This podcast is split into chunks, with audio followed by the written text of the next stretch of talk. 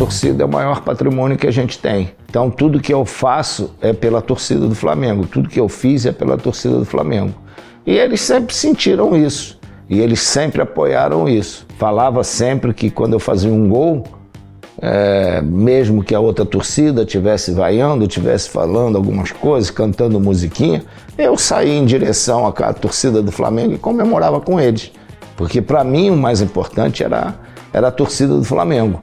Então, é, eu acho que isso foi uma via de mão dupla, né? O que eles queriam, eu procurava fazer dentro do campo. Algumas vezes mais, outras vezes menos, mas uma coisa que nunca faltou foi a luta, a dedicação, a determinação e a vontade de ganhar em benefício deles. Então eu acho que isso fez de mim um, um, uma, um, um cara diferenciado um pouco lá no Flamengo.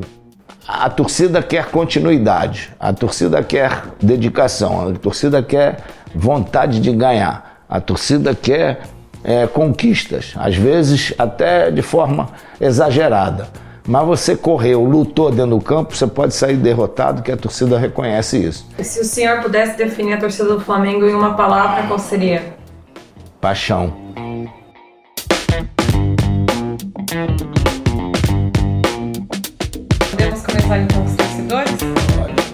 Gostaria de saber de você. O que, que você sentiu em usar o manto sagrado pela primeira vez e pela última vez? Ah, pela última vez foi uma tristeza muito grande. Eu tive que preparar a cabeça é, para poder é, saber que dali em diante não, não ia ter mais possibilidade, né? E, mas pela primeira vez foi um sonho realizado, né? E principalmente por ter sido com a camisa 10, né? Que foi já na escolinha. Por, por, por causa do ídolo ser o Dida, o Dida jogar com a 10 então, quando eu fui para o Flamengo, eu queria usar a 10 também. E na escolinha, logo no, no primeiro jogo, me deram a 10. Então, foi um, uma alegria grande. Depois do profissional, a gente já vem numa batida de, de amador profissional, mas a primeira vez a gente nunca esquece, mesmo sendo na escolinha do Flamengo. E eu gostaria de perguntar para ele é, ainda nessa linha da, da, questão do exemplo de ídolo, né, eu acho que ninguém carrega o minuto de ídolo tão bem quanto o Zico, e aí eu não estou falando nem de futebol, acho que é o, no que se refere aos ídolos do esporte brasileiro, ele é o, cara que executa esse papel da melhor forma. Em que momento ele entendeu essa responsabilidade? Foi algo que ele já trouxe de família, do, do, do seu Antunes, da necessidade de agir dessa forma correta, de dar exemplo para todos? Ou se foi algo que ele foi realizando ao longo da carreira e se teve algum momento em que essa ficha caiu para ele?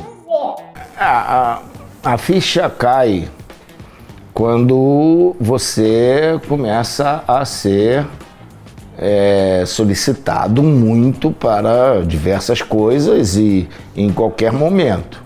Aí a, a ficha cai, olha, tá. É, é, hoje a situação começa a ficar um pouquinho diferente, principalmente depois que eu fui para a seleção brasileira. Eu, lógico, em primeiro lugar está o que me foi ensinado em termos de educação dentro da minha casa, pelos meus pais e principalmente na escola também, que era o segmento da educação que eu recebia da minha professora, principalmente Dona Neide, que foi a primeira na escola pública. Então ela dava seguimento àquilo que eu aprendia dentro de casa. E mas eu comecei a entender uma coisa importante. Quando você começa a fazer publicidades é, e começa a fazer assim um pedido, é, poxa, compre essa mercadoria e tal. Às vezes é um jogo beneficente, compre ingresso, ajude e tal. Você invade a casa das pessoas através da televisão. E quando você passa na rua, aquela pessoa que você pediu para fazer essa ajuda, para fazer alguma coisa, ela se sente íntima sua. Né? Você não pediu licença para entrar na casa dele, dela, ou, e você, né? Aí ele vem, te dá um abraço, pô, cão e tal, galinho e tal, galo. Então eu procurei entender isso. Não é o fato só de você tirar uma foto, dar um autógrafo, não é o carinho, ela se sente íntima tua. Eu já vi muitos, muitas pessoas conhecidas, né? E, e realmente dá aquela, né? Ficar aquela meia travada assim, a pessoa fica até tomar um choque. Então eu entendo isso, eu passei a entender mais essa questão. No Flamengo, qual o time que você mais gostava de meter gol? ah, o que eu mais gostava de fazer gol era o Botafogo. Mas vou explicar por uma razão. O Botafogo era o time que tinha mais vitórias sobre o Flamengo. O Botafogo foi o time que eu, na, como torcedor de arquibancada, nunca tinha visto o Flamengo ganhar do Botafogo. O único dia que isso poderia acontecer, eu fui embora, que eu joguei a preliminar, fui embora e nesse dia o Flamengo ganhou. É, então eu não vi. E tinha um goleiro do Botafogo, chamado Manga, que ele dizia que toda vez que ele ia jogar contra o Flamengo, ele já fazia na véspera a compra do supermercado, porque ele sabia que ia ganhar. Isso dava um ódio, uma raiva. E aí eu botei na minha cabeça, quando fosse profissional, se é, Deus permitisse, que eu ia tentar de todas as formas revirar isso.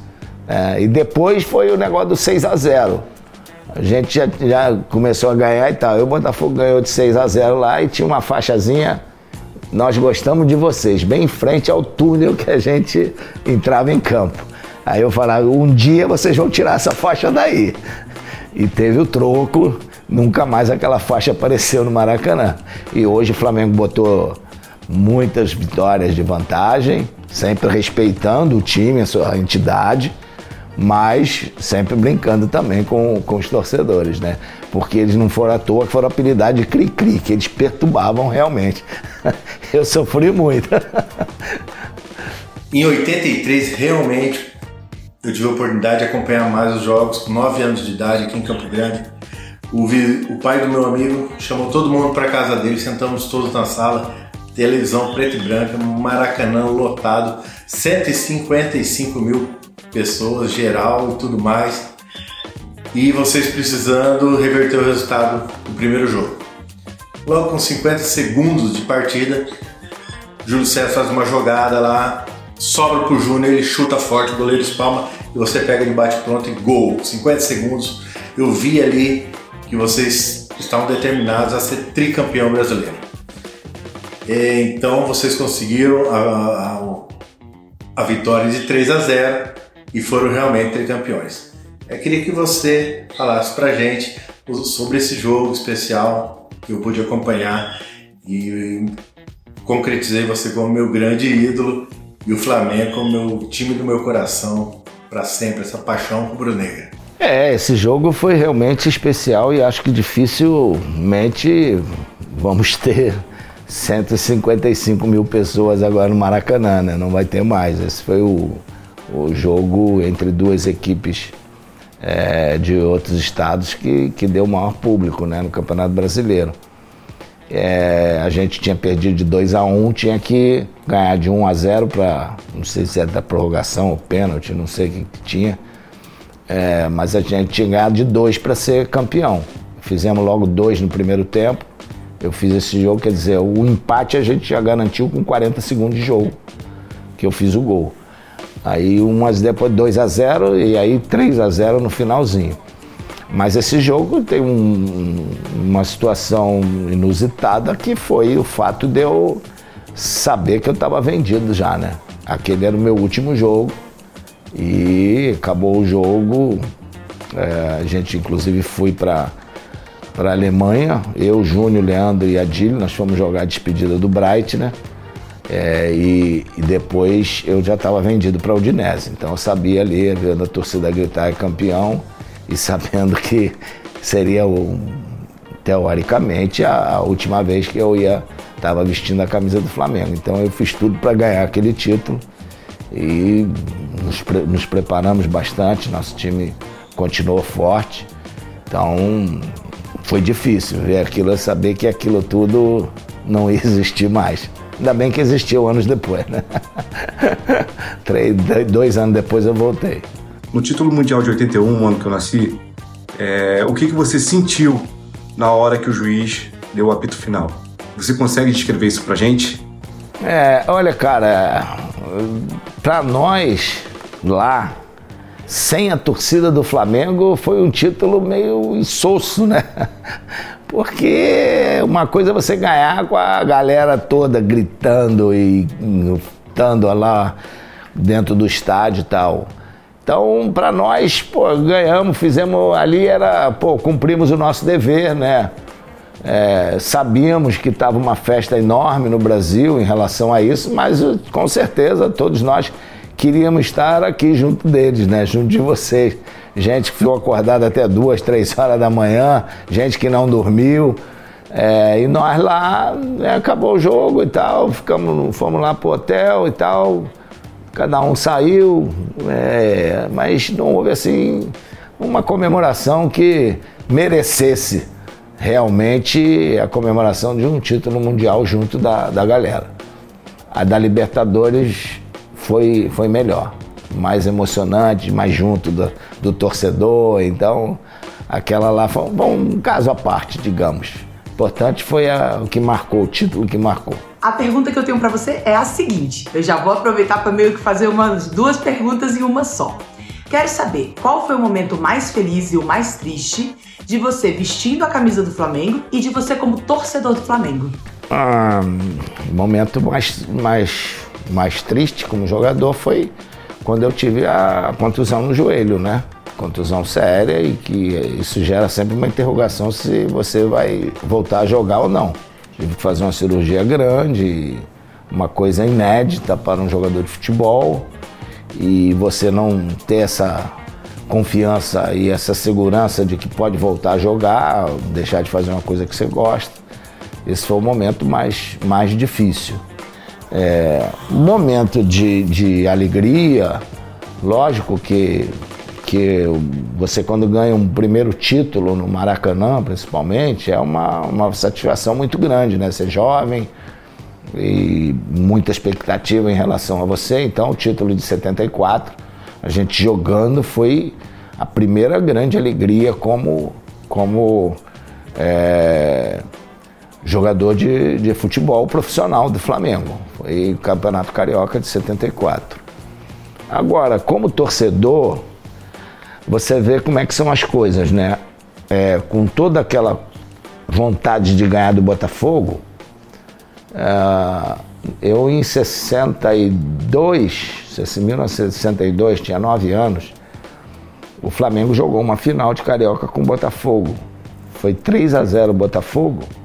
O Garrincha fez os três gols e eu não saí triste do Maracanã, porque foi o Garrincha, que o Garrincha era ídolo do Brasil, era ídolo nosso. Ah, o Flamengo perdeu, mas foi o Garrincha que, que ganhou, entendeu? Então a, a gente tem horas que, que visa muito assim pelo futebol. Eu, sinceramente, não tive assim, em termos de torcedor, nenhuma tristeza profunda em termos de derrotas do Flamengo, não. Eu sempre entendi bem essa questão. É, maioria das vezes os caras se dedicaram lá. O que eu perguntaria ao Zico hoje seria o que ele falaria dentro do vestiário do Flamengo um dia de jogo decisivo.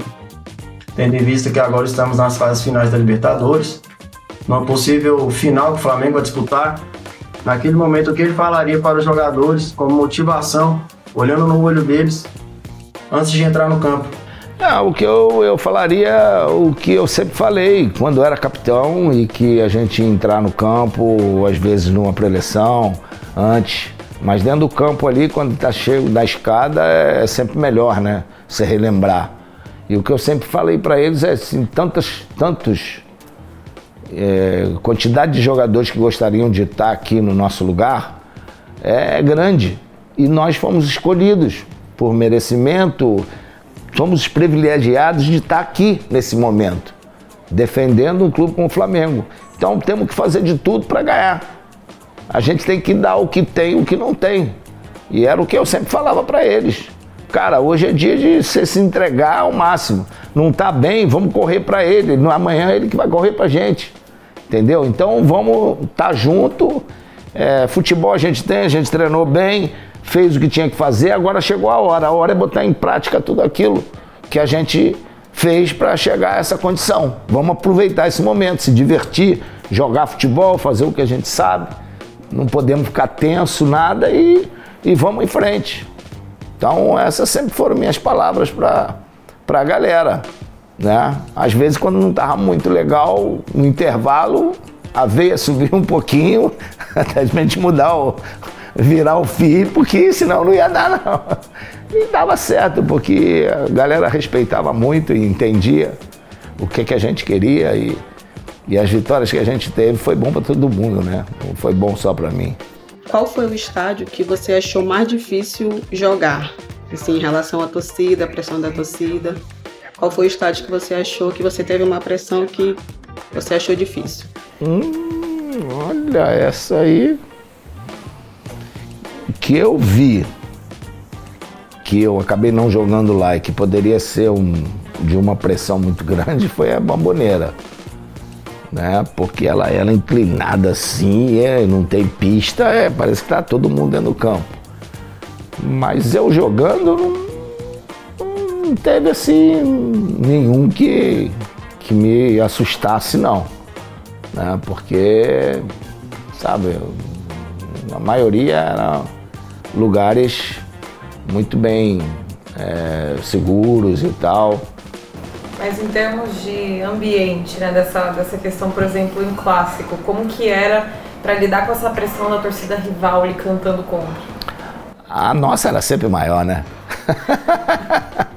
a do Flamengo era sempre maior. Quando eles começavam a gritar daqui alguma coisa, já vinha aquele vozeirão do outro lado e abafava um pouco. Então pressão nunca sentiu? Não, não, nunca senti pressão, não. Lógico que nos estádios, é, por exemplo, Grêmio, você vai disputar uma final lá contra o Grêmio, o estádio todo é Grêmio. Mas é, a torcida do Flamengo pequena e tal. Mas nada que, que assuste, que seja uma coisa muito. É, é, e, e os, os, estádios, inclusive, que tinham pistas em volta do campo, aí a torcida, apesar de estar lotado o adversário, ficava mais longe, né? Então, é, eu acho que isso daí também é, dava um, um, um, ar de neutralidade grande.